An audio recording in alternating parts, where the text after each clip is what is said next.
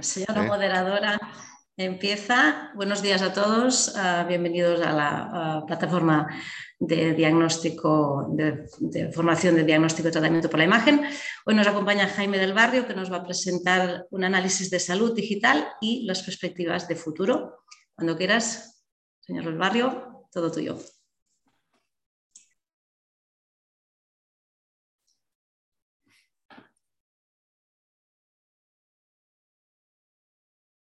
Buenos días, eh, muchísimas gracias eh, Salvador, María José, Luis, a todos los que, los que habéis tenido la amabilidad de conectaros. Eh, simplemente voy a compartir durante unos minutos unas reflexiones sobre, sobre algo que, que ahora mismo bueno, nos está inundando por todos los lados y que hemos dado en llamar en salud digital. ¿no? ¿qué, ¿Qué es esto? ¿A qué nos estamos refiriendo? Bueno, cuando estamos hablando de salud digital, estamos eh, hablando de, algo dinámico, estamos hablando de una transformación permanente. En el sector siempre hemos eh, estado acostumbrados a esto. Eh, ahora mismo probablemente estamos inundados por nuevas tecnologías. Todos los que estamos ahora mismo somos digitales, somos digitales, ahora mismo estamos hablando y conectándonos y comunicándonos a través de este tipo de soportes pero mm, no pongamos el foco en, la tecnología, pongamos el foco en las personas. Eh, la tecnología sin las personas eh, no tiene ningún tipo de futuro. Personas, pacientes que tienen sus problemas de salud, ciudadanos que, tienen, eh, que quieren seguir estando sanos, profesionales sanitarios que les escuchamos y buscamos cuál es la, mejor solución. En definitiva, lo único que ha cambiado con relación a lo que venimos haciendo siempre es el cambio, el cambio es global, el cambio es disruptivo, es diferente. la, cantidad ahora mismo de soluciones digitales que tenemos a nuestro alcance y la velocidad. La velocidad ahora mismo eh, ya no nos permite estar mucho tiempo eh, esperando a ver qué ocurre. Está ocurriendo ya. Eh, y cuando hablamos de ecosistema de salud, salud en sentido salud, bienestar y salud, diagnóstico y tratamiento de enfermedades, pues nos encontramos todo este, e, e, este ecosistema, todo este, este tipo de soluciones. ¿no? Em, el 70% más o menos de ellas, de las todas que se pueden ver ahí, están ligadas a salud, calidad de vida y un 30% en, ligado a diagnóstico y tratamiento de las enfermedades. Eh, luego comentaré algunos datos, pero vamos, básicamente yo lo que quiero compartir en estos minutos son una serie de reflexiones de, de lo que nos rodea como profesionales sanitarios. ¿Y qué es lo que nos rodea? Nos rodea que, bueno, que nosotros creíamos que estábamos solos y que la salud eh, nos importaba a los profesionales de la salud, pero este aquí que mm, de repente nos estamos dando cuenta que grandes empresas, es más, las empresas eh, de mayor capitalización en el mundo, mm, las 10 más grandes en este momento están trabajando en salud. ¿eh? por algo será. Mm, hace 10, hace 10, 20 años eh, se puede ver en, la línea de arriba, solamente de las 10, solamente había tres que estaban trabajando en, salud. Eran dos farmacéuticas y una de tecnología sanitaria. En este momento, como os digo, las 10 empresas de mayor capitalización en el mundo están trabajando en salud. Y además eh, han triplicado el volumen de, de su valor y se espera que en los próximos siete años tripliquen de nuevo el volumen de, su valor eh, trabajando en, salud. ¿Qué significa esto? Eh, que ahora mismo salud es eh, en una economía de los datos, es el principal proveedor de datos. por eso mm, yo quiero hacer ahí una, una llamada en que, bueno, salud es diagnóstico, tratamiento de enfermedades, es calidad de vida, pero detrás de todo esto hay una continua emisión de datos, de información, que alguien ahora mismo eh, está eh, interesado en, gestionar, en monetizar, en sacar valor de diferentes productos, diferentes soluciones.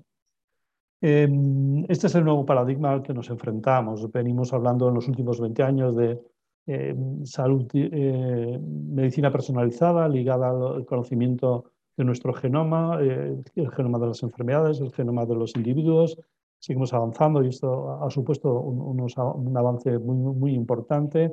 Em, esto es ligado a toda una serie de soluciones y de productos de estas nuevas tecnologías a, los que, a las que me refería y que estamos llamando salud digital, es lo que ahora mismo nos, nos hace poner encima de la mesa gestión de grandes bases de datos. Mm, llamémoslo inteligencia artificial, que sería, digamos, uno de los productos, eh, pero, pero quedémonos eh, de momento en lo que llamamos data analytics, grandes bases de datos, eh, que estamos continuamente emitiendo en nuestro quehacer diario. ¿no? Esto es un poquito lo que se diferencia de lo que veníamos haciendo hasta ahora. veamos otro valor. Pero ¿qué es lo que veníamos haciendo hasta ahora y qué es lo que todo esto viene a, a colaborar o a contribuir?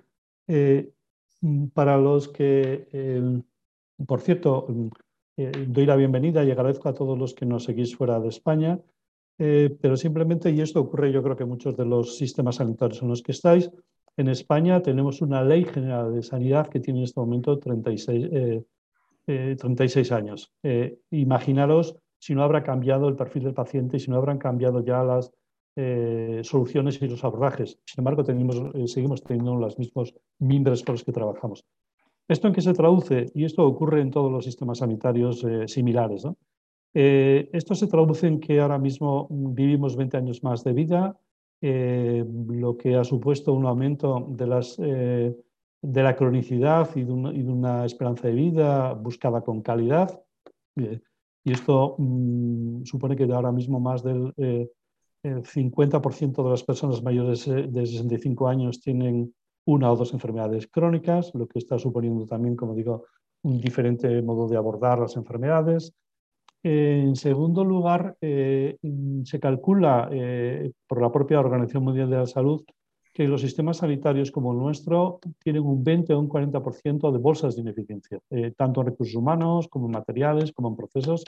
Es decir, ahora mismo urgentemente tenemos que eficientar eh, costes profesionales, profesionales, recursos, etcétera, etcétera, infraestructuras, no podemos seguir haciendo lo mismo de siempre, eh, informatizándolo. Esto de esto no estamos hablando, estamos hablando de cambio de modelo, de cambio de hacer las cosas. La tecnología es la, la, aliada, pero los problemas siguen estando ahí. Y cuando hablo de que la tecnología es la aliada, eh, en solamente cinco o seis años eh, estaremos emitiendo información desde 41 mil millones de dispositivos, Internet de las Cosas. Esto nos permite también una atención eh, en tiempo real con nuestros pacientes allá donde se encuentren, no necesariamente en centros hospitalarios de alto nivel, sino que podremos tener a través de sensores, monitores, etcétera, una información y un seguimiento de nuestros pacientes. Cambio de modelo también. Y por último, no hemos cambiado, seguimos pensando desde que estudiamos medicina, enfermería, psicología, hace ya muchos años, el paciente está en el centro del sistema. ¿Qué es lo que ha cambiado? El paciente ahora mismo es proactivo, el paciente está informado, busca información, luego lo veremos, y se calcula que más o menos que el 50% de los eh, ciudadanos, eh, ciudadanos en los próximos años van a buscar a través de su teléfono inteligente la interfaz de relación con el profesional sanitario. Y al otro lado nos tiene que encontrar a nosotros. El, el, reto que tenemos es que si no nos encuentran a nosotros, encontrarán otras cosas, que es lo que ya está ocurriendo. O, por tanto, hay grandes ineficiencias de, de, los sistemas sanitarios como el nuestro, que en este momento eh, podemos estar eh, contribuyendo a, que, a superarlas. Y las nuevas tecnologías lo que vienen es a ayudarnos. ¿no? Eh, no voy a entrar, eh, hoy, no voy a hablar mucho de eh, prácticamente nada de, cacharrería ¿no? y, de, y de lo más friki. ¿no? Me, interesa más contar y reflexionar conjunto, de manera conjunta en este cambio de modelo, ¿no? en las formas diferentes de hacer las cosas. simplemente a lo largo de este año 22, hablaba antes de la inteligencia artificial, diferentes sistemas.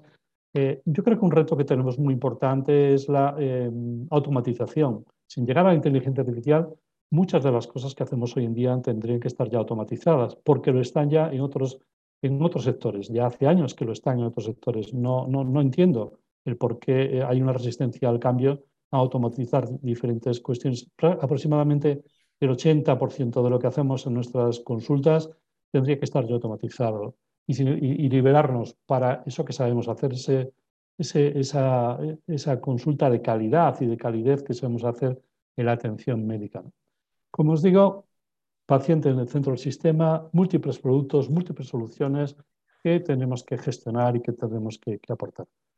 Eh, pero ¿dónde tenemos al, paciente? ¿Dónde tenemos al ciudadano? No, el ciudadano no es digital. Cuidado, el, ciudadano es digital ya prácticamente el 100%. Eh, según esta encuesta del Instituto Nacional de Estadística, el 94% de la población entre 16 y 75 años ya ha utilizado, utiliza Internet en los meses anteriores. Eh, si se ve ahí las tendencias, y hablemos de tendencias, son al crecimiento y, eh, y no solamente terminan los 75 años, en los 74 años, porque si vamos a personas mayores de 75 años, eh, el 32% de las personas de 75 años buscan Internet eh, habitualmente. Estamos hablando en España de unos 2 millones de personas que están buscando en Internet. Em, y como digo, esto ha sido en el año 21, 2021, en el año 2020 era el 28%. Luego, por lo tanto, se consolida esta tendencia. Esta tendencia eh, no ha venido marcada solamente por la, por la pandemia. La pandemia es verdad que ha acelerado algunas cosas, pero esta tendencia ya venía de antes. ¿Qué es lo que busca eh, el ciudadano? ¿Qué es lo que busca el paciente? Pues busca salud, lógicamente busca lo que le preocupa, busca lo que, eh, lo que necesita. Y, y, qué encuentra? Pues en un porcentaje muy elevado encuentra engaño, fraude. Eh, ¿Por qué? Pues porque probablemente los profesionales sanitarios, las sociedades científicas, no hemos estado en los últimos años a la altura de lo esperado por los pacientes. Hemos seguido con lo nuestro, hemos seguido con nuestros debates, con nuestras publicaciones, con nuestra forma de hacer de, siempre. Y, sin embargo el mundo estaba cambiando, estaba cambiando muy rápido y no nos, no nos hemos dado por aludidos.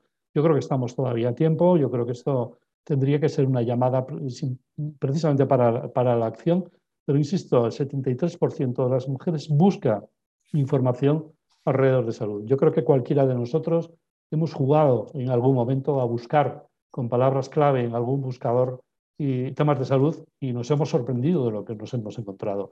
Bueno, yo creo que hay que entender la, la, la, jerga de cómo los buscadores posicionan determinado tipo de noticias y tenemos que entrar en ese juego. ¿eh? Ese juego es muy peligroso para los pacientes, para los ciudadanos, cuando buscan problemas de salud, insisto, y no encuentran detrás lo que a nosotros nos gustaría. Con lo cual nos tenemos que, poner la vida. ¿Y qué, es lo que, ¿Y qué es lo que ocurre? ¿Dónde está? El ciudadano es digital, el ciudadano eh, nos busca. Nosotros en nuestra vida privada eh, también somos digitales. ¿Y qué pasa con nosotros en nuestra vida profesional? Bueno, pues ahí, ahí tenemos delante eh, un índice de madurez digital del sistema sanitario nuestro, realizado los 17 servicios regionales, a los 17 servicios autonómicos y además dirigido directamente a los responsables de los sistemas de información. Es decir, aquellas personas que en principio em, bajo su paraguas eh, depende eh, estos índices. Bueno, pues eh, según sus propias encuestas, el índice global de madurez digital en el ámbito sanitario está alrededor de un 31%. Esto es antes de la pandemia. Esta encuesta es del año 2019. Pero si vamos a ver por diferentes em, bloques qué uso se hace de estos datos, nos encontramos que solamente un 13% de los datos que tenemos a nuestro alcance se utiliza como aliado a la hora de la toma de decisiones. Es verdad que la toma de decisiones siempre la tiene que dar un profesional, un médico, eh, etcétera, pero eh, no lo estamos utilizando. Tenemos al lado una información muy valiosa y, sin embargo, solamente lo utilizamos en un 18%. Ya sé que hay muchos problemas de cómo están todos estos datos, la accesibilidad de los datos, la operabilidad de los datos, etcétera, etcétera, ¿no? Pero la realidad hoy en día es que eh, los propios profesionales nos reconocen que solamente un 18% utilizan los datos como ayuda en su eh, atención eh, médica. Venimos de, tenemos sistemas sanitarios que están bien, hay un alto nivel de satisfacción por parte del usuario, pero como, pero como decía, en, en esta línea gris de arriba vemos ejemplos de ineficiencias perfectamente medidas y cuantificadas eh, en la línea media veríamos eh, diferentes soluciones propuestas y la línea amarilla de debajo veríamos un poquito eh, cómo podrían cambiar estas ineficiencias. Solamente me centro en una. El 59% de las pruebas diagnósticas que hacemos en el Sistema Nacional de Salud se duplican. 60% de las pruebas se duplican. Bueno, esto yo creo que algo podemos hacer en esto. ¿eh? Eh, y hablando de ello, em, seguimos haciendo lo mismo de siempre, están introduciéndose nuevas formas en los diagnósticos y tratamientos. Eh, veréis que no estoy entrando mucho en el, campo de la radiología, porque no era mi intención, para eso estáis vosotros. Estoy más entrando en todo lo que es eh, cambio de modelo alrededor vuestro ¿no? y alrededor nuestro. Eh, tenéis delante diferentes opciones ligadas a vuestro ejercicio que cambiarían el diagnóstico y el tratamiento de las enfermedades y sin embargo no, no, no se está haciendo. ¿no? Por poneros también otro ejemplo de ineficiencia, eh, en lo que supone además eh, un alto coste, no solamente económico, sino también en impacto de salud. Eh, cuando damos por, damos por bueno que el paciente sigue la prescripción tal y como se la hemos indicado, nos llevamos una gran sorpresa y es que el grupo de pacientes que mejor lo hace es el de los enfermos cardiovasculares, pero nos situamos en un 56% de media el grupo eh, que peor sigue eh, la prescripción eh, estaríamos en, pacientes con enfermedad mental que no llega a un 30%. Imaginémonos lo que supondría la mejora en un solo punto, en un solo punto porcentual o en 10 puntos porcentuales en evitación de eventos, de muertes, de exacerbaciones, de recaídas, de ingresos, etcétera, etcétera. Insisto, no solamente en impacto económico, sino en calidad y mejora para los pacientes. Eh, mi, intención no, era hablar eh, prácticamente de la pandemia, porque de todo lo que yo os estoy contando viene de antes de la pandemia. La pandemia ha venido a convulsionar un poco, pero estamos ya eh, retomando, para bien o para mal, lo que veníamos haciendo antes. Hemos incorporado algunas cuestiones. simplemente un dato. Antes de la, de la pandemia, mm, la telemedicina en general tenía una penetración aproximadamente de un 15-20% en nuestras sociedades. Llega la, pandemia, veis eh, en este pico que tenéis aquí, de la primera ola, segunda ola, donde llega a haber una usabilidad de un 60-70%, por ejemplo, en la teleconsulta. Empieza a empezamos a volver ya a, pasar la, pandemia y ahora mismo, como media, nos estamos situando en un 40% en lo que es la, la teleconsulta, la telemedicina, etcétera, etcétera.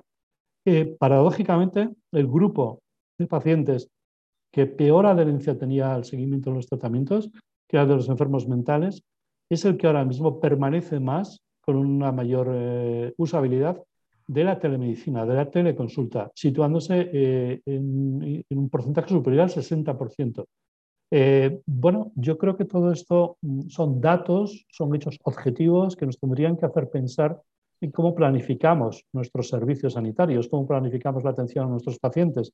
Eh, se nos llena la boca hablando de satisfacción del paciente, de encuestas, de no sé qué. Yo creo que tendríamos que ser muchísimo más objetivos, más profesionales, lo sabemos hacer, y ser capaces de medir, cuantificar, evaluar qué es lo que está suponiendo el uso o no de determinado tipo de soluciones digitales. Cuando hablamos de soluciones digitales, no estamos hablando única y exclusivamente de informatización de los procesos que veníamos haciendo siempre. Estamos hablando de un cambio de cultura y, eh, y en segundo lugar, buscar la solución digital que vendría eh, a ayudar en esto. Antes ponía una, una imagen de un ecosistema donde había centenares de miles de soluciones digitales en este momento y como profesionales no sabemos lo que hacer. Yo os preguntaría cuántas de estas soluciones tenéis descargadas en vuestros teléfonos inteligentes, probablemente dos, tres, cuatro como mucho. No sé si utilizáis. Una cosa es descargarlas, otra cosa es usarlas. Bueno, simplemente para que os hagáis una idea de eh, dónde nos estamos moviendo. En los últimos años ha habido, eh, bueno, en este momento hay más de 350.000 apps en salud en el mundo, en el mercado. Eh, ha habido, en la época de la pandemia, ha habido un incremento exponencial, prácticamente 90.000 nuevas. Sin embargo, el 83% de ellas eh, prácticamente han ido desapareciendo. Es decir, eh, no nos dejemos deslumbrar eh, por toda esta inflación ahora mismo en supuestas soluciones y vayamos a lo que sabemos hacer. Es medir, es evaluar, es ligar resultados en salud a, todo este tipo de soluciones. Simplemente como un dato, de las, de las 350.000, solamente 110 representan el 50% de las descargas. El resto es basura, el resto es ruido. Luego, por lo tanto, cuidado también con este tipo de... Decía que veníamos de, de los últimos años, el 70% de las soluciones estaban ligadas a salud, bienestar, calidad de vida. Sin embargo, estamos viendo un cambio de tendencia. Ahora mismo cada vez hay más eh, soluciones digitales ligadas a grupos de enfermedades, a diagnóstico y tratamiento de enfermedades. De ese 70-30% hemos pasado ya a un 60-40% y ese 40% lo tenéis ahí, eh, lo están liderando la salud mental en primer lugar, diabetes, cardiovascular, etc. Y eh, algo que a nosotros siempre hemos trabajado así, y es que ahora mismo ya podemos hablar de que ya empieza a haber evidencia clínica de que las soluciones digitales cambian eh, la evolución natural de las enfermedades, cambian el diagnóstico y el tratamiento de las enfermedades. Eh, ahora mismo tenéis ahí un ejemplo de más de 1.500 artículos publicados en revistas de impacto en estos últimos cinco años en los que se recoge cómo eh, ya hay evidencia clínica con diferentes soluciones digitales en lo que es el impacto de, en, en diagnóstico y tratamiento de las enfermedades hay una inflación de soluciones, hay, eh, ¿qué hacemos nosotros como profesionales? Yo diría, miremos a nuestras sociedades científicas eh, y miremos a nuestros reguladores. Claro, y miramos a nuestros reguladores y no les encontramos. No les encontramos porque todavía está pendiente ahora mismo la regulación de todo esto. Recuerdo que en el año 19 eh, Alemania lideró este, este cambio. Alemania aprobó, como tenéis ahí, la evaluación, aprobación e incluso la posible prescripción por los facultativos de aplicaciones en salud, eh, lo que parecía que iba a ser una, avalancha de aplicaciones, al día de hoy solamente han aprobado 20. ¿eh? decir que, pero 20 que está demostrado ya con evidencia científica que eh, tiene un impacto en resultados en salud. Por lo tanto, sí que de cara al futuro veremos dentro de poco que los facultativos podremos prescribir eh, aplicaciones en salud como podemos prescribir un, medicamento, etcétera. Otra cosa sería la, financiación, pero bueno, la evaluación eh, y la prescripción eh, va a ser posible. Y digo va a ser posible porque en este momento España, la agencia, está, está trabajando con el resto de, países europeos en lo que sería una regulación europea precisamente de la evaluación de, este tipo de, soluciones. Cambia, eh, cambia el modelo, cambia eh, nuestros hospitales, eh, el concepto de, hospital inteligente, de hospital líquido, de hospital ya no como un, como un recipiente en el que metemos especialidades, sino como un centro neurálgico de especialidades que mm, solucionan problemas concretos de salud. El paciente puede estar en el hospital, pero el paciente puede estar en su domicilio, seguido en tiempo real, viene al hospital para hacer las pruebas que le corresponden, etcétera, etcétera. En definitiva, de lo que estamos hablando es de gestiones de grandes bases de datos. Ya hay plataformas de datos, simplemente voy a poner un par de, un par de ejemplos, eh, donde eh, independientemente de las fuentes, ya hoy en día lo podríamos eh, definir como con capas de cebolla, somos capaces de estratificar, de ordenar y sacar valor de todo esto y somos capaces también de anonimizar todo esto y trabajar con esos algoritmos que otra vez devueltos a los profesionales les ayudarían en el diagnóstico y tratamiento de las enfermedades. Eh, dos ejemplos, como decía, este es un ejemplo real de eh, plataformas de datos en lo que llamamos eh, terapia celular higiénica. Sabéis que los tiempos son muy acotados, estamos hablando de soluciones con un coste elevado, pero realmente son muy eficaces para, para las enfermedades a las que están indicados eh, bueno, este tipo de, soluciones hoy en día sería imposible hacerlos de otra manera. Y, ahora mismo también un tema que sí que, por ejemplo, eh, os sonará a la mayoría de vosotros, es como ahora mismo somos capaces de hacer, este es un proyecto real también, lo que llamamos el ojo digital. ¿no? Es decir, eh, cogemos decenas de miles de mamografías normales, entre comillas, de mujeres con cáncer de mama, que el, el, año anterior eran mamografías insisto, normales que había en, ese, en, esa, en esa, imagen que ni eh, la tecnología en ese momento ni el ojo clínico en ese momento era capaz de, de detectar. ¿no? Eh, bueno, pues todo esto, revisando retrospectivamente, nos ha, nos ha, llevado a buscar diferente tipo de, de, de, situaciones en las que podemos predecir con un año dos años de antelación la aparición de un cáncer mama, que como sabéis es uno de los cánceres que son diagnosticables, curables en la medida que seamos capaces de diagnosticarlo con el tiempo suficiente. venimos de donde venimos, llega todo esto. ¿Cómo imaginamos el futuro? Eh, el futuro es apasionante. El, futuro eh, tendría que ser muy curioso para vosotros. Eh, yo creo que el cambio le tenemos que hacer juntos. Los más analógicos que hemos sido capaces también de incorporarnos a este mundo y aquellos que habéis nacido ya digitales. Em, y juntos lo tenemos que hacer. no es ni de unos ni de otros. Lo único que ha cambiado, insisto, el paciente es el mismo, los problemas del paciente son los mismos, lo que ha cambiado ahora mismo son las soluciones que podemos trabajar entre todos. Cuando estamos un poquito imaginándonos todo esto, ya nos están amenazando, entre comillas, con diferentes conceptos.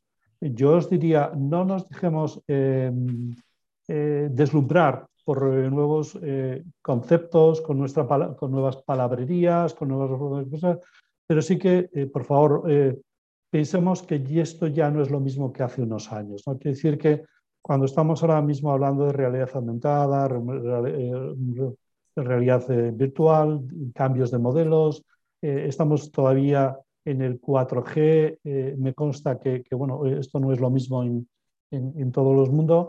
Ya los médicos, los pacientes, los profesionales sanitarios nos empiezan a hablar de otro concepto que es el metaverso, que es aquello en el que somos capaces de juntar aquello más material, aquello más tecnológico, con aquello que va más ligado a las emociones, a las personalidades del paciente, del profesional, etcétera, etcétera. Eh, ya hay en este momento eh, eh, autoridades sanitarias que están trabajando en este entorno diferente. insisto, esto aparentemente nos toca un poquito lejos del día a día, pero nos tendría que hacer pensar que algo está cambiando y que algo está cambiando y que tenemos que pensar qué papel vamos a jugar nosotros en todo esto, como radiólogos, como médicos, como gestores sanitarios, etcétera, etcétera. El entorno es diferente y tenemos que ver un poquito cómo jugamos en todo esto. Esto lógicamente nos tiene que hacer eh, movernos, movernos un poquito de la silla, no estar tan cómodos. Eh, uno de los grandes retos que tenemos ahora mismo con estos cambios tan innovadores es que vamos a ser capaces de transparentar lo que estamos haciendo en el día a día. Y esto que en principio es beneficioso, también es eh, una resistencia al cambio. No nos gusta, no nos gusta ser evaluados, medidos, cuantificados, pero ahora mismo es insostenible seguir haciendo las cosas como veníamos haciéndolas, porque son ineficientes y porque el paciente está pidiendo otra cosa y el entorno se está pidiendo otra cosa. Ya para ir terminando y dar tiempo a las preguntas, que, me imagino que tendremos algunas, eh, cambio de modelo, soluciones digitales, eh, soluciones el diagnóstico también de enfermedades. Atención, insisto, no hemos perdido, no hemos dejado de hacer las cosas o bien o mal, pero eh, las tenemos que hacer bien y las tenemos que hacer bien desde el punto de vista ético. Muchas veces cuando a mí me, hablan de digitalización versus humanización, es decir, como anteponiendo una cosa y otra, eh, lo niego, lo niego porque eh, ahora mismo, si somos sinceros, mm, de los, de los 10 minutos que dedicamos a cada consulta médica, 8 lo dedicamos a luchar contra la informática. Eh, y, tenemos, y estamos ahí mirando a ver cómo descargamos cosas, cómo subimos cosas, cómo pegamos cosas, etc. Ese, ese 80% de nuestro tiempo tenía que estar ya automatizado. Nos tendría que venir ya eh, sin tener que hacer nada. Y podríamos liberar tiempo para, como os digo, eh, la atención médica, ¿no? más humana, más cercana, para lo que sabemos hacer, que es mirar al paciente a los ojos, preguntarle cómo se encuentra, esto es lo que sabemos hacer. ¿no? Lo, que no queremos hacer es estar eh, perdiendo el tiempo, entre comillas, muchas veces luchando contra, contra diferentes tipos de, de, herramientas.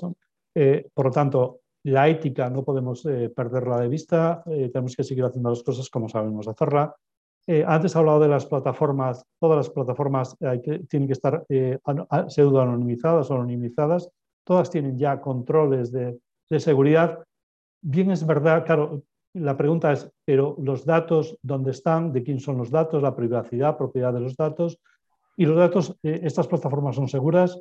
A ver, son seguras dentro de lo que hoy en día podemos decir que es seguro. Pero también es verdad que hay que reconocer que la pregunta no es si seremos atacados cibernéticamente a nivel individual o a nivel profesional, sino cuántas veces hemos sido ya atacados y qué información eh, se ha extraído de nosotros o de nuestros sistemas. Simplemente os pongo ahí algunos ejemplos. Es decir, que eh, diariamente eh, recibimos ciberataques. Durante la pandemia se multiplicó pues un 500%. no sé si recordaréis que incluso cuando estábamos investigando las vacunas del COVID, bueno, pues también hubo ciberataques. bueno, pero ya no pensamos ya en los grandes programas, sino incluso es que en diferentes eh, mm, eh, soluciones, eh, procesos mucho más cercanos al paciente, cuidados intensivos, etcétera, etcétera, pueden ser mm, vulnerables con ataques digitales. Luego, por tanto, tenemos que seguir haciendo todo esto pensando en lo mejor para el paciente, lo mejor para el sistema, nuestra ética y nuestra protección, privacidad de los datos son incuestionables y tenemos que pensar también en nuestra ciberseguridad. Y ya para terminar, vale, todo esto, ¿a dónde nos lleva? Eh, ¿Qué papel jugamos? Eh, ¿Dónde vamos a estar? Bueno, yo creo que cada uno, cada, a nivel individual, a nivel colectivo, a nivel de, institución sanitaria, tendríamos que reflexionar. Ya sé que el día a día nos come, ya sé que eh, empezamos en la mañana y, ahora mismo terminaréis a las nueve rápidamente consulta, consulta, consulta, etcétera, etcétera, ¿no? Publicaciones, yo creo que merece la pena de vez en cuando reflexionar, pensar en todo esto que está cambiando, cuál sería el primer, hacia dónde tendríamos que ir como, como profesionales, como sociedad, como organización, qué necesitamos, no es cuestión de que eh, incorporemos, yo creo que eh, todos hemos vivido la incorporación de determinado tipo de tecnologías que luego no las hemos sacado al rendimiento y tenemos que ser valientes y decir esto ya no nos sirve, esto hay que quitarlo de nuestro, de nuestro portfolio e ir incorporando y tener eh, claro qué es lo que nos sirve y todo aquello que aporta eh, innovación, difusión. Eh, y esto nos llevaría a decir en qué, en qué hay que invertir. los sistemas sanitarios en general necesitan más inyección económica de los poderes públicos en relación a su PIB, pero yo soy de aquellos que proponga más dinero sí, pero no para seguir haciendo lo mismo tenemos primero que detectar realmente en qué hay que invertir. Hay que eh, planificar, hay que organizar. Eh, si antes decía que el 40% es ineficiente, si invertimos en lo mismo, seguiremos consolidando la ineficiencia. Tenemos que ser capaces de mm, reclamar más dinero y probablemente tengamos más éxito si lo, eh, lo enfrentamos a diferentes soluciones, diferentes propuestas. no podemos seguir invirtiendo en lo mismo porque si no, seguiremos consolidando la ineficiencia, como os digo. Tenemos que garantizar la protección y privacidad del paciente. Uno de los grandes problemas que tenemos es la interoperabilidad. Antes hablaba del 60% de la duplicidad de pruebas diagnósticas. Eh, en sistemas sanitarios como el nuestro sigue habiendo sistemas en cada hospital, sistemas en cada eh, servicio sanitario. Eh, antes de la pandemia eran silos perfectamente definidos y compactos. Llega la pandemia, caen los silos y parece que todo es operable. Eh, está terminando la pandemia y se vuelven a levantar otra vez las barreras. ¿no? Yo creo que, insisto, eh, mientras estamos poniendo barreras entre nosotros, alguien por encima está siendo capaz de capturar los datos de salud, eh, sobre todo a través de los ciudadanos y a través de los pacientes que los van a dar gratuitos, entre comillas, pero en un momento determinado se los devolverán en soluciones a sus problemas de salud. Probablemente no sean las más lo que a nosotros nos gustaría, pero atención, porque esto, esto puede ocurrir más pronto que tarde. Em, la interoperabilidad tiene que ser, conectividad e interoperabilidad tiene que ser ahora mismo una asignatura urgente. Eh, ¿Dónde están los datos? ¿Quién es el titular de los datos? Eh, tenemos muchos datos, pero la mayoría ahora mismo no se pueden traducir en valor. Tenemos que ser capaces también de identificar qué tenemos y qué podemos hacer con ello. ¿Qué papel jugamos cada uno de nosotros? De, lo de este ecosistema en el que estoy hablando, no, solo, no todo es de la autoridad sanitaria, eh, también las sociedades científicas, también los profesionales, también los individuos, todos tenemos que ser corresponsables en, esta nueva forma de, relación. Eh, y en definitiva, tenemos que ver un poco con quiénes son los aliados ahora mismo estratégicos en, todo este cambio. ¿no? Todo aquello eh, que, insisto, vamos a tener muchas tentaciones de, lo, más, de lo más friki, de lo más innovador, teóricamente, pero vamos a ver realmente qué es aquello que lo que es hoy en día de esas 320.000 eh, aplicaciones en salud, cuando yo eh, evalúo algunas de ellas, la primera pregunta que, hago es, ¿en qué va a cambiar esto el curso natural de esta enfermedad en qué va a beneficiar al paciente. Y normalmente los promotores de este tipo de soluciones muchas veces me miran extrañado porque yo como médico no soy capaz de verlo. Pues lo siento, si yo no lo veo y el paciente no lo ve, por muy bueno que sea esa solución, me parece que está abocada al fracaso. Nos estamos engañando todos. Por tanto, eh, tenemos que ser muy críticos a la hora de todo aquello que se está eh, eh, entrando al mundo de la salud, como digo, sin ningún tipo. No hay atajos. En el mundo de la salud no hay atajos. Tenemos que seguir haciendo las cosas muy bien. y lo único que cambia con la incorporación de estas soluciones digitales es que tenemos un nuevo aliado estratégico, pero tenemos que tener muy claro también con quién queremos hacer todo este camino. Muchísimas gracias.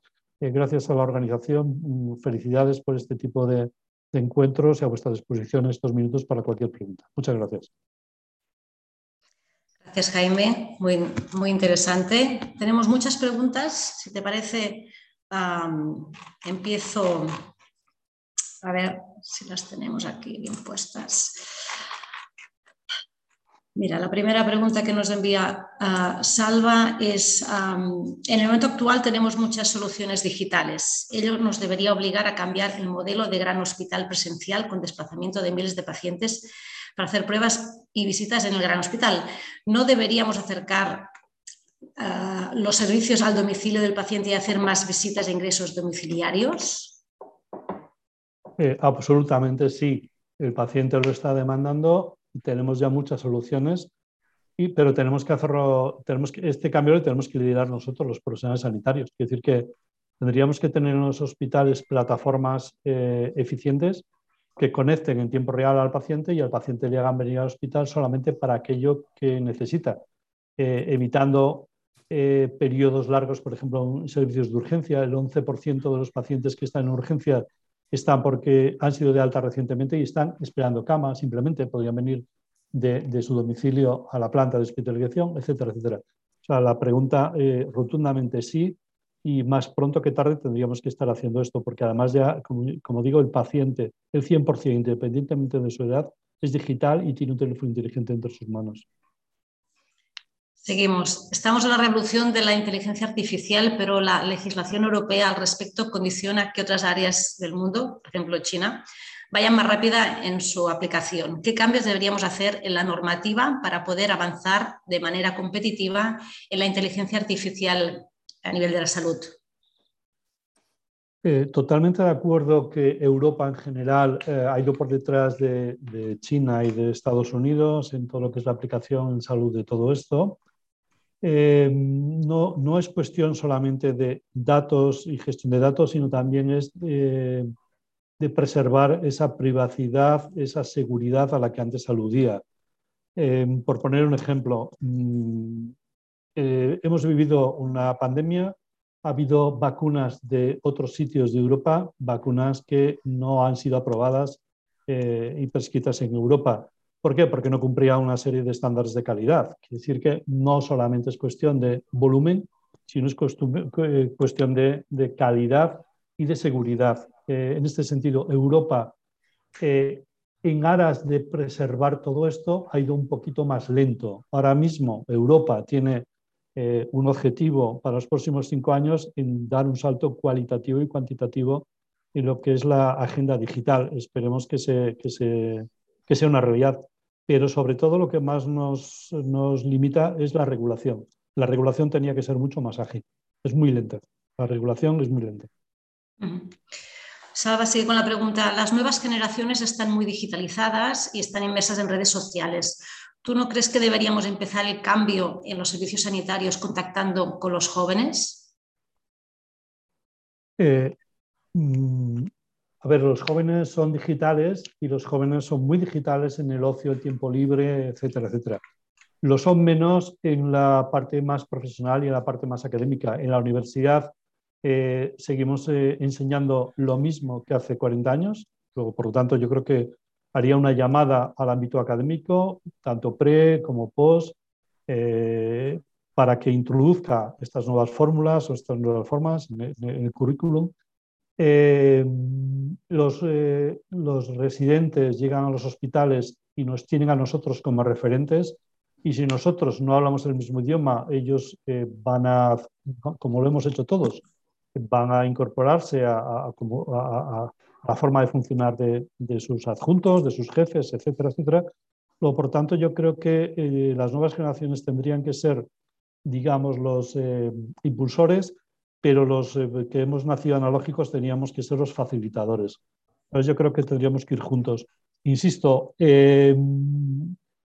tendríamos que seguir haciendo lo mismo de siempre utilizando soluciones digitales no eh, soluciones digitales únicas y exclusivamente como un atajo para eh, hacer cosas diferentes. Es decir, que los problemas de salud están ahí por algo, hay una historia de, las, de, cómo hemos llegado hasta aquí que, no, que hay que tenerla en cuenta y, en mi opinión sería la, sinergia de las dos. Eh, el ímpetu, el, el nuevo dimensionamiento de las nuevas generaciones, pero también la experiencia y el conocimiento de las eh, generaciones más veteranas. Lo, ideal sería esta conjunción.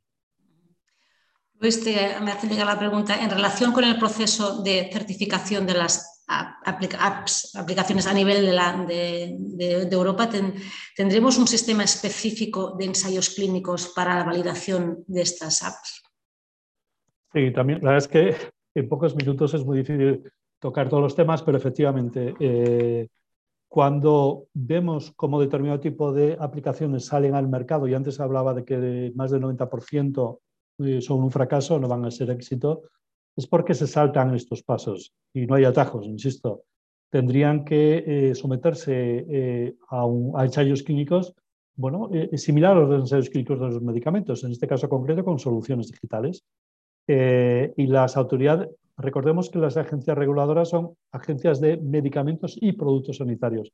Estamos hablando de productos sanitarios, productos ligados a la salud. Luego, por tanto, sí que la certificación va a estar ligada a este tipo de ensayos clínicos que en muchos casos están todavía por definir. Eh, no sirven los atajos, muchas veces se, busque, se busca el mercado CE, la comercialización, la salida al mercado para supuestas eh, aplicaciones y luego cuando se intenta ir por otra vía eh, a enfrentarlo a, pacientes y enfrentarlo a soluciones de salud, ya eh, vemos que esto no, no, no, no, tiene futuro y no tiene seguimiento. Luego, por tanto, sí es necesario este tipo de autorizaciones, certificaciones ligadas a ensayos clínicos de soluciones digitales. Y la segunda pregunta de Luis ah, es si podrías comentar el concepto de digital twins, tanto para personas como organizaciones. Eh, Luis.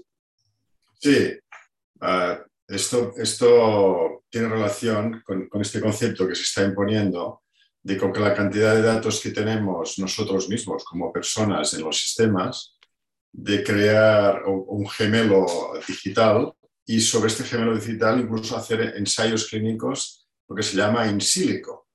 Y esto es un proceso que va avanzando y yo creo que se va a acelerar mucho. Pero el otro día leía, y por eso la pregunta, el concepto de digital twin es muy viejo y que las compañías aeronáuticas ya lo utilizan para simular, por ejemplo, cómo funcionan los motores de aviones y lo extrapolaban a organizaciones. Por ejemplo, un hospital que puede tener un, gemelo digital y probar soluciones digitales en el gemelo y no en el, día a día. Y es un, concepto que la verdad es que me atrae mucho.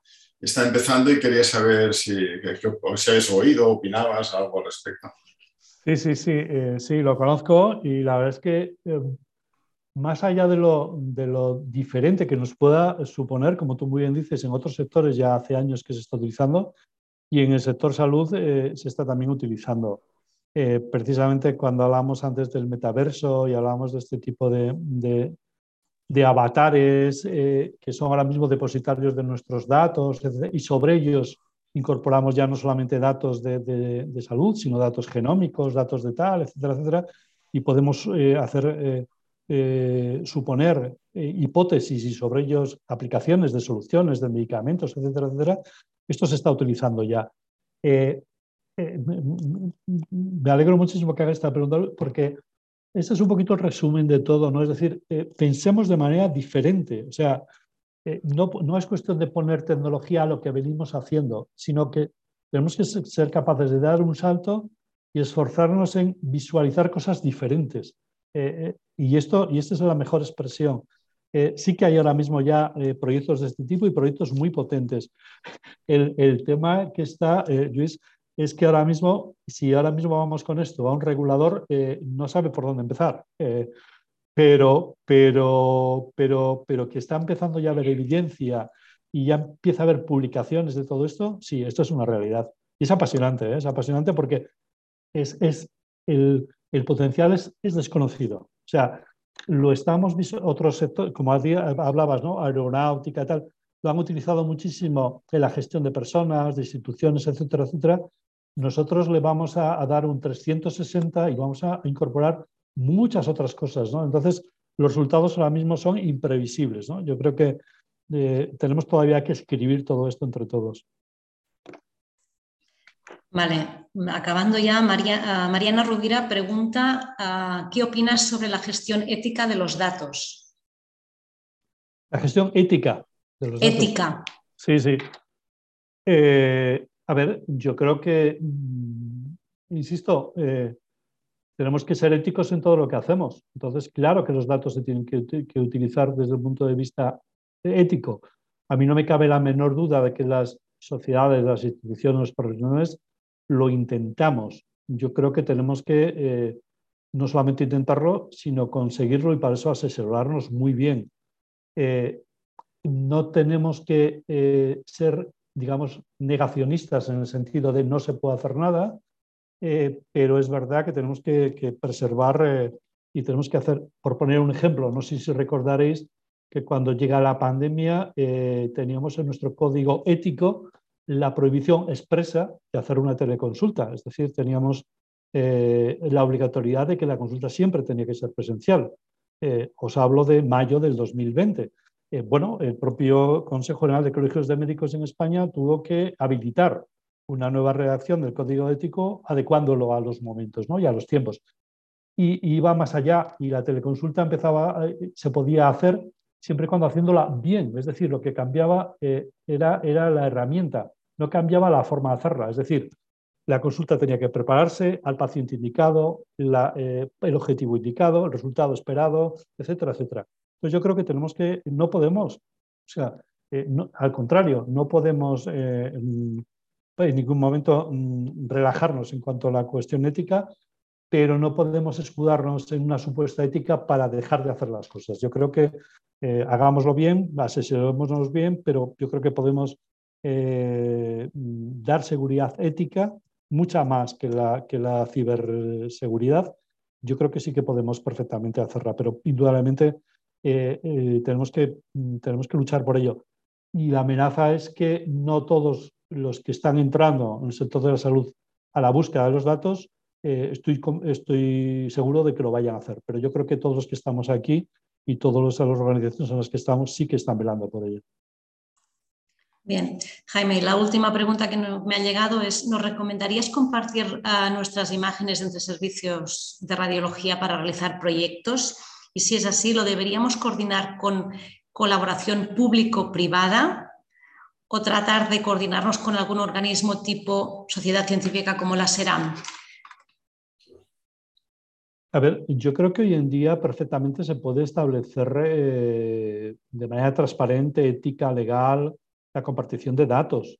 Eh, yo creo que tenemos que tener muy claro mm, el valor de los datos que tenemos y claro que se pueden perfectamente compartir los datos, insisto, eh, con todas las prevenciones éticas legales de seguridad y de legalidad. Luego, por tanto, claro que sí, a través de la SERAN, a través de nuestras instituciones, la colaboración público-privada me parece eh, una buena herramienta. Eh, hay que hacerlo bien, nada más, eh, pero no tenemos que escudarnos en otro tipo de tópicos para no hacer las cosas. Eh, se pueden hacer perfectamente.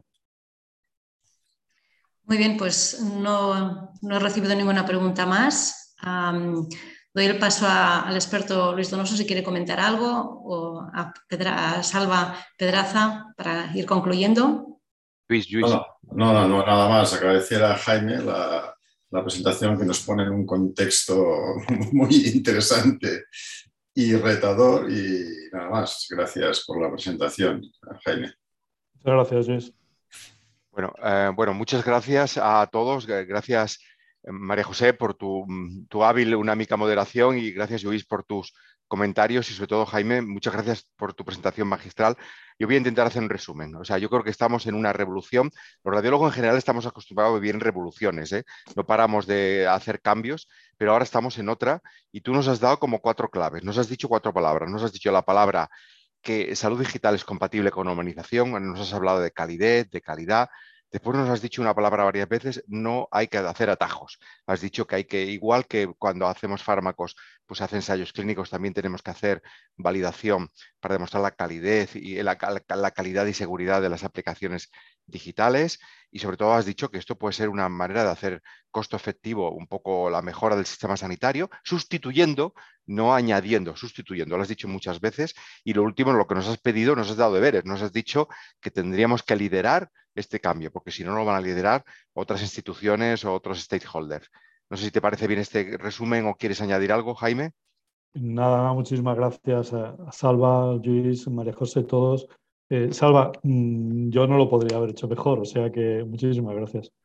Perfecto. Bueno, Jaime, como este tema es, es, estratégico, seguro que contamos contigo en más ocasiones. Muchísimas gracias.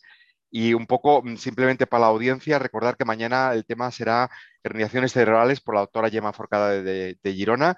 Estamos todos en contacto. Jaime, que tengas un buen día, Luis un buen día y María José un buen día. Estamos en contacto. Un saludo a todos. muchísimas gracias, un placer. Igualmente. Gracias, a todos. Buen día. Adiós.